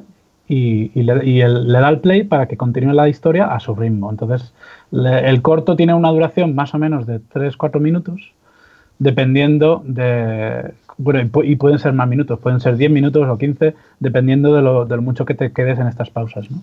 Eso es, eso le pasaba, lo han dicho todos los diseñadores, el, primer Skyrim el Skyrim VR, el que tenemos en, VR, eh, la gente dejó de viajar instantáneamente porque le apetecía pasear entre las misiones. Se utiliza mucho menos porque a la gente le gusta darse una vuelta y mirar las florecillas y todo. Eh, hay un manga, un manga virtual, se llama Tales of the Wedding Ring, Eh, sí. No sé si lo conoces, es Square Enix, Sí. con lo cual tienen pasta estos. eh, cada viñeta, ¿no? Es como una ventana. Pero me- a mí lo que me gustó es lo, justo lo que estás diciendo ahora, es la pausa. A mí me gusta mucho el cómic, leo cómics a diario, y, me- y- y es como una máquina al futuro y al, pres- y al pasado, ¿no? Es una máquina del tiempo. Yo veo las viñetas anteriores y veo las viñetas que van a seguir, y el ritmo lo marco yo. Yo decido pararme en una viñeta a ver cómo está hecha y, y- y saltar a la siguiente cuando, cuando ya estoy a gusto, ¿no? Y para, también para darle el valor al dibujo que tiene, que a veces los cómics no se tienen que leer como si fuera un libro. Y esto va para, para los que estáis leyendo cómics, ¿no? Yo quería haceros una pregunta también para todos los que nos estén escuchando. ¿Dónde nos bajamos los cómics, así en general? O sea, ¿no existe una aplicación tipo Kindle Sí, bueno, que digas ver. aquí tengo todos los libros, todos los cómics y puedo bajármelos? ¿O tienes que ir a la página en concreto Es que como, y mirarlo en WebVR? como dice Daniel, eh, eh, hay mucho experimento. Entonces, eh, hay muchas aplicaciones que están autocontenidas, ¿no? Magnetique, que es un cómic eh, de los primeros que salieron, es una propia aplicación. Esta que os digo, de Square Enix, el, el Tales of the Wedding Ring, es, es una propia aplicación. Sin embargo, luego tienes eh, la, la página de Victory VR o de Madifier, donde te puedes bajar cómics eh, bueno, eh, puedes hacer zoom en una viñeta, tienes sonido en una viñeta, una pequeña animación entre viñeta y viñeta, eh, pero lo que todavía falta es una estandarización de alguna de estos experimentos que estáis haciendo, ¿no? Que eso es lo que lo que me falta, ¿no? El Alienator de Grant Morrison de, con- se, se alineó con Cell Games y, y también han hecho otra locura, ¿no? Pero pero son locuras burbujas que están flotando por ahí que no terminan de estandarizarse. Entonces, eh, sí que me parecía interesante la reflexión de cómo puede llegar a ser el, futuro del cómic VR y eh, qué grado de interacción. Eh, si tú buscas más interacción, si lo que buscas es más eh, animación, acompañar al, personaje que hayas creado, más juego, eh, no lo sé, eso es el ritmo que le quieras dar también.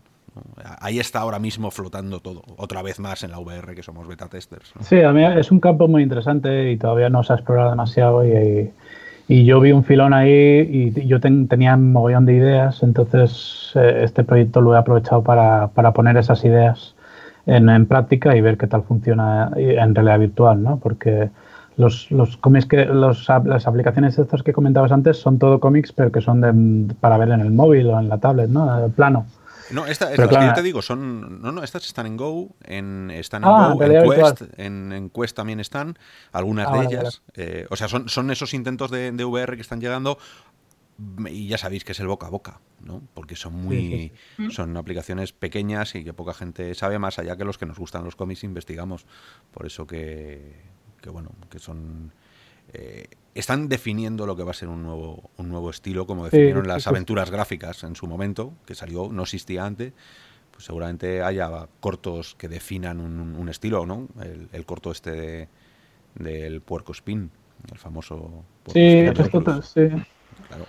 Este, este corto fue bastante también eh, interesante de, de ver cómo se hizo y bueno, todo lo que hizo Oculus Story Studios a mí me fascinaba, ¿no? Todo- no sé si os acordáis del este que era como una especie del gigante de hierro, ¿sabes? El robot este grande. Sí, sí, sí. Eh, pues ahí también experimentaban con todo el tema de contar una historia en realidad virtual y, y cómo, cómo hacerlo, ¿no? Y qué cosas destacar y dónde poner el foco de luz, dónde, cómo hacer que el espectador no se despiste, etcétera. Darle un poquito de tiempo al principio para que se vaya acomodando al entorno. Todo este tipo de cosas, pues... La sido- interacción. ¿Tú, tú ha- ¿Mm? estás metiendo interacción? O, o- o la única interacción es pasar a la siguiente viñeta? Sí, la única interacción es pasar a la siguiente viñeta en el sentido de que tú apretas el botón y, y pasas a la siguiente escena.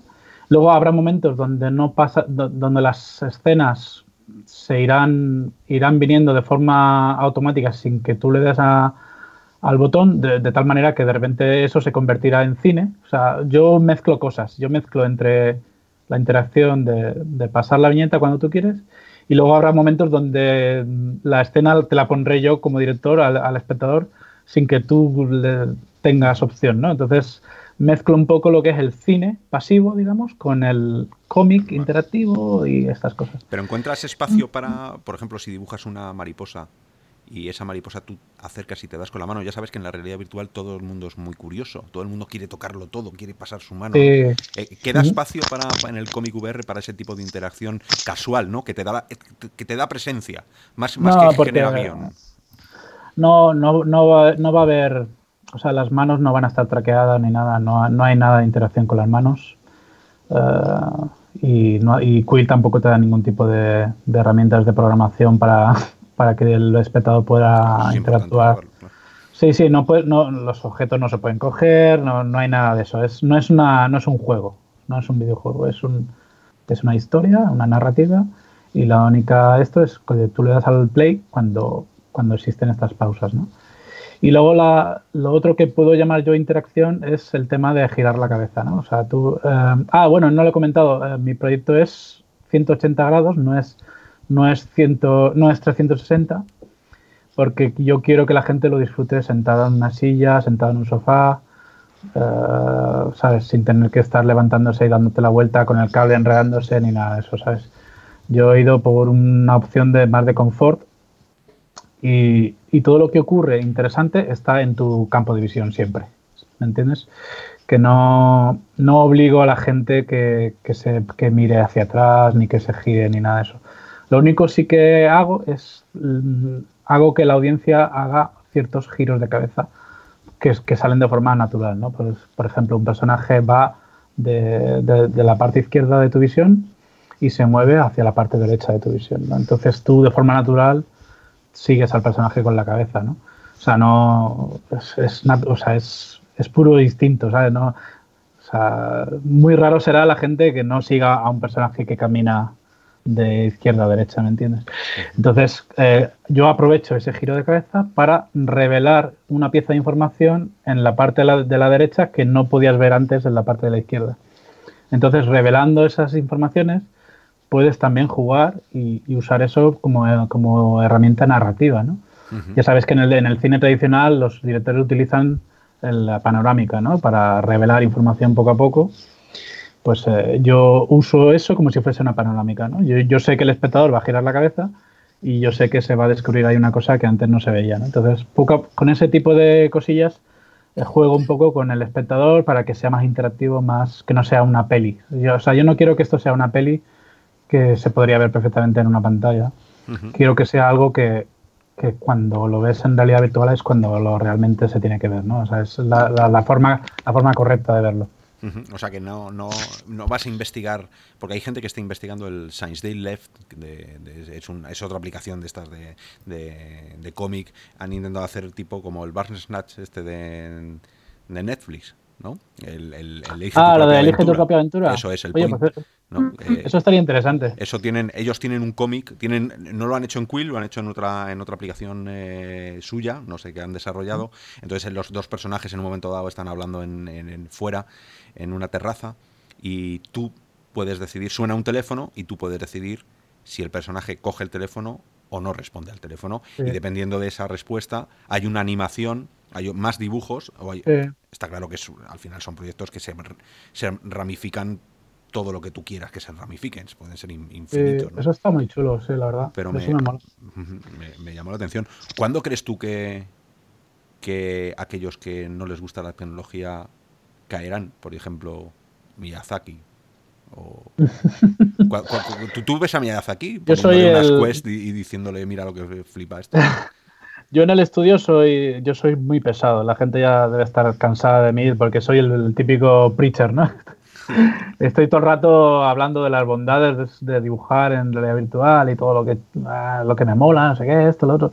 Pero claro, en el estudio la mayoría de gente es muy, muy reticente de meterse con nuevas tecnologías y, ponerse un casco para dibujar y no la, gente, la mayoría de la gente no quiere ni no quiere ni probarlo se marean esto lo otro pero claro yo creo que este tipo de, herramientas como Quill o Medium se benefician si, si realmente tú tienes un, un entrenamiento si tú eres un artista que has, que has trabajado eh, durante muchos años en, en, arte tradicional ¿no? o sea es, es donde más partido se le saca, ¿no?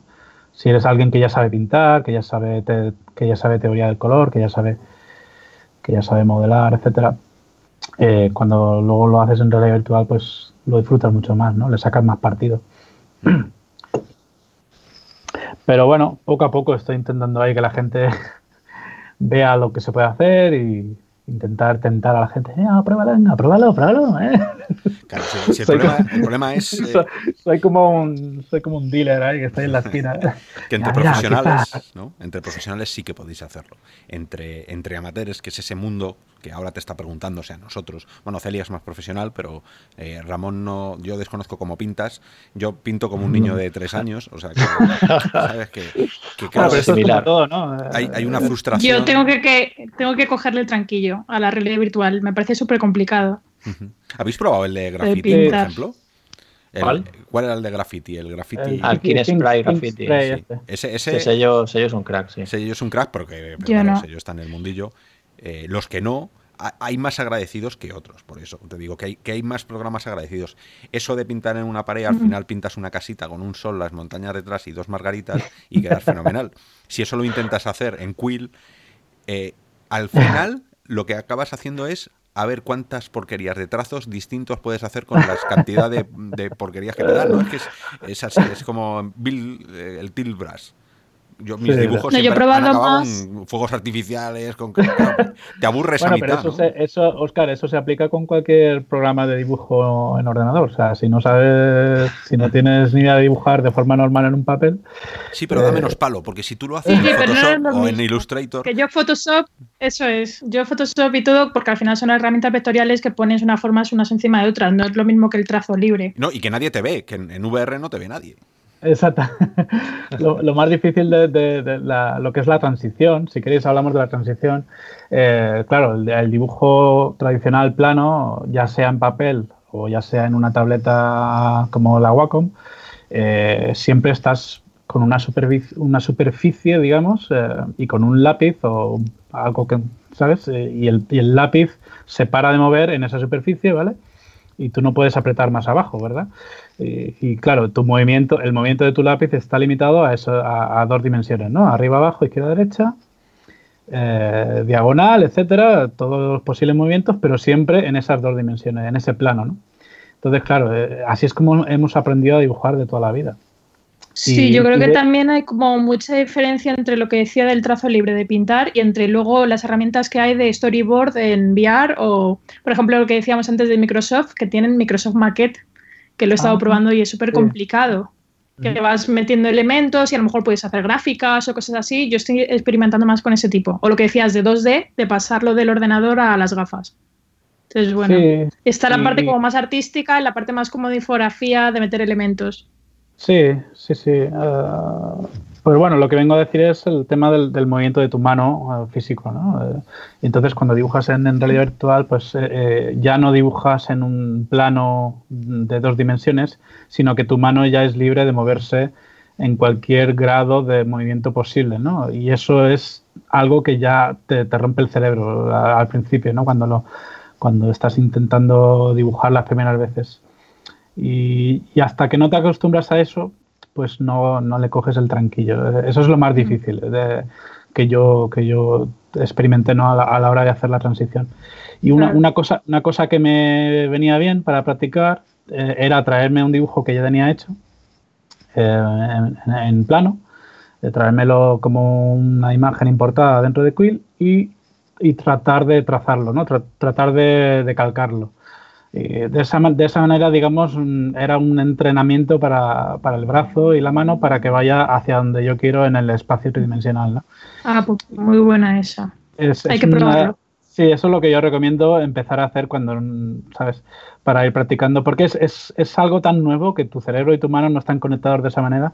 O sea, tú estás, tú estás acostumbrado a dibujar en eh, lo que decía, pues en, en una superficie plana, ya sea en papel o en digital, pero pero el, concepto ese de que tú puedes mover la mano más cerca de ti o más lejos de ti para conseguir diferentes efectos, etcétera, eso es completamente nuevo. Entonces el cerebro y la mano todavía no están conectados en esa manera y, eso requiere un entrenamiento, ¿vale? Una, es, es, lo más difícil. Pero una vez que ya le vas pillando el rollo, además eh, Quill y Tilbras, los dos programas te permiten editar todo lo que has dibujado, con lo cual si tú has dibujado algo y, y no está perfectamente donde tú quieres, lo puedes seleccionar y lo puedes mover de sitio y ponerlo en, el espacio 3D donde tú quieras.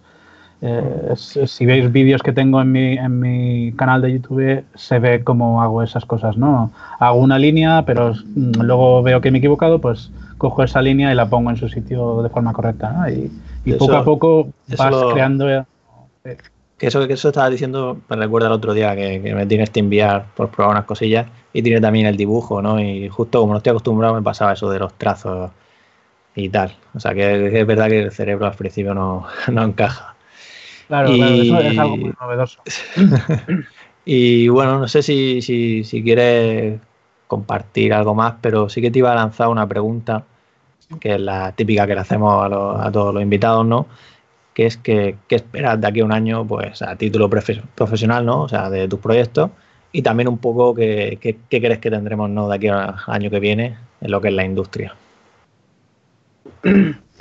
Ah, a título personal, a mí me encanta o sea, hacer este proyecto me ha servido de, aprendizaje, pero, pero mogollón. O sea, he aprendido montón sobre VR, también he aprendido sobre contar una historia, porque es que ahí está la otra cosa que no, que no, no he comentado antes, que es que los de Facebook me han dado libertad total de, que yo escriba mi propio guion y lo que quiera.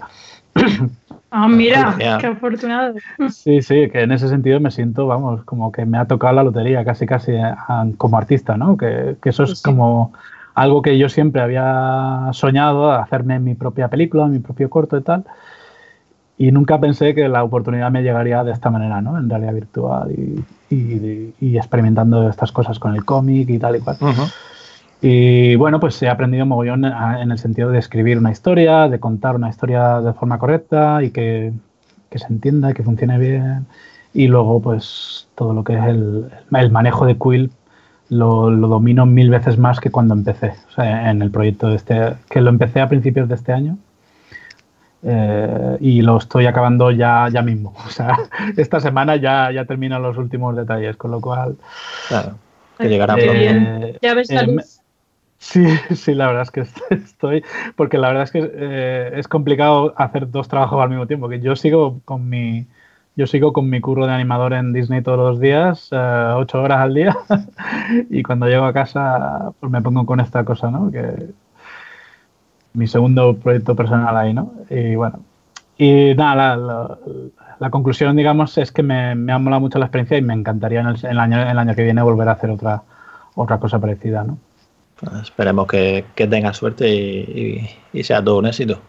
Sí, y luego lo Estaremos pendientes para probar todo. Y yo lo que espero es que Facebook, pues eso, que lo que comentaba antes, que se cree esta especie de sí, la plataforma que decías. De... Plataforma, digamos, para que la gente pueda disfrutar, porque hay muchos artistas que están haciendo cosas chulísimas en Quill y Tilbrush y, y, Medium, ¿sabes? Hay muchísima gente que hace cosas increíbles, pero no se ven. O sea, no hay una no hay un lugar realmente donde tú puedas cogerlo y verlo en VR. O sea, tú puedes verlo en YouTube, los vídeos, en tal y cual, en, en, el, en Internet, pero no es lo mismo verlo en plano que verlo en tus gafas en realidad virtual. Entonces, yo espero que se mejore un poco esa, esa barrera eh, en el sentido de que, bueno, cuando estaba Facebook Spaces se podían ver los, los archivos de Quid y la gente subía a Facebook, pero ahora lo han quitado Facebook Spaces, ahora ya, ya no, hay, no hay manera ninguna. Y yo espero que en el futuro pues se mejore todo eso, ¿no? De que, de que los artistas podrán, podamos compartir lo que hacemos Seguro que sí. Y, que la gente lo pueda ver en realidad virtual en vez de verlo en, un vídeo de Twitter o eso, ¿sabes? Yo... Pero bueno. Pues, pues nada, yo creo que. Sí, podemos ir eh, despidiendo. Robianos, yo creo que. Me larga mucho. ha, quedado, ha quedado claro dos cosas. Uno, que estamos esperando a que llegue el nuevo Miguel Ángel, que, que, nos, pinte una, una capilla Sistina, ¿no? Eh, con la VR porque es un nuevo, es un nuevo estilo que tiene que llegar. Y la otra cosa que me ha quedado muy claro es que si pintas mal, vas a pintar mal dentro y fuera de la VR. Así que eh, aprender merluzos, aprender a pintar antes de meteros a, pintar ahí en, la VR. no, necesitamos, necesitamos clases virtuales. Sí, sí, sí. Bueno, os puedo recomendar un, canal de YouTube muy bueno donde explican, explican todo el modo, em, eh, un tutoriales de Quill, que es muy interesante. Lo que pasa es que es en inglés todo, lo siento. Ah, pensé, que ibas a, pensé que era tu canal y digo, eh, es el momento, es el momento de soltarlo. sí, no tengo tiempo ahora, pero me molaría hacer un canal de, tutoriales en español, que no hay nada. O sea, eso sí que es verdad que no hay nada. Pues ya sabéis. bueno, pues Robianos, eh, muchísimas gracias por estar aquí, esta hora virtual, que es, esta se nos ha ido bastante más de la hora virtual, pero bueno, yo creo que ha sido súper interesante si estáis en el tema de la pintura, si estáis en el tema de, cómo pasar vuestra imaginación a la realidad virtual.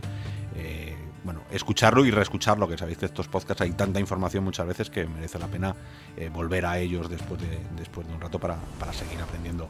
Eh, Daniel, muchísimas gracias. Es un esfuerzo que estás haciendo porque sé que allí es, eh, bueno, es, muy pronto todavía y, encima es la semana de acción de gracias americana con los pavos y demás.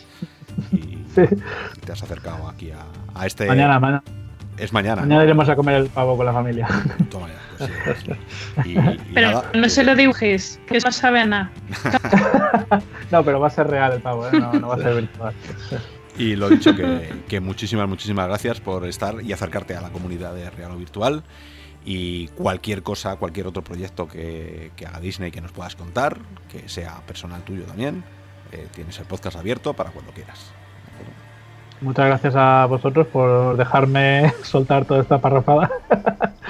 Pero bueno, sí, me, gusta poder compartir esto con la comunidad de, de aficionados de la realidad virtual española y, y bueno, espero que os guste de Remedy cuando salga. Dalo por hecho. Pues yo por mi parte agradeceros a todos como siempre que habéis llegado aquí hasta el final y seguro que como siempre decimos la semana que viene seguro que volverá a haber sorpresas, ya estaremos ahí de resaca de Black Friday y nada, os esperamos la semana que viene. Hay mucho salseo por las redes, muchas noticias nuevas y a ver qué nos espera la semana siguiente. Nos vemos. Venga, Muy bien. abrazos virtuales, Robianos. Hasta luego. Hasta luego. Chao.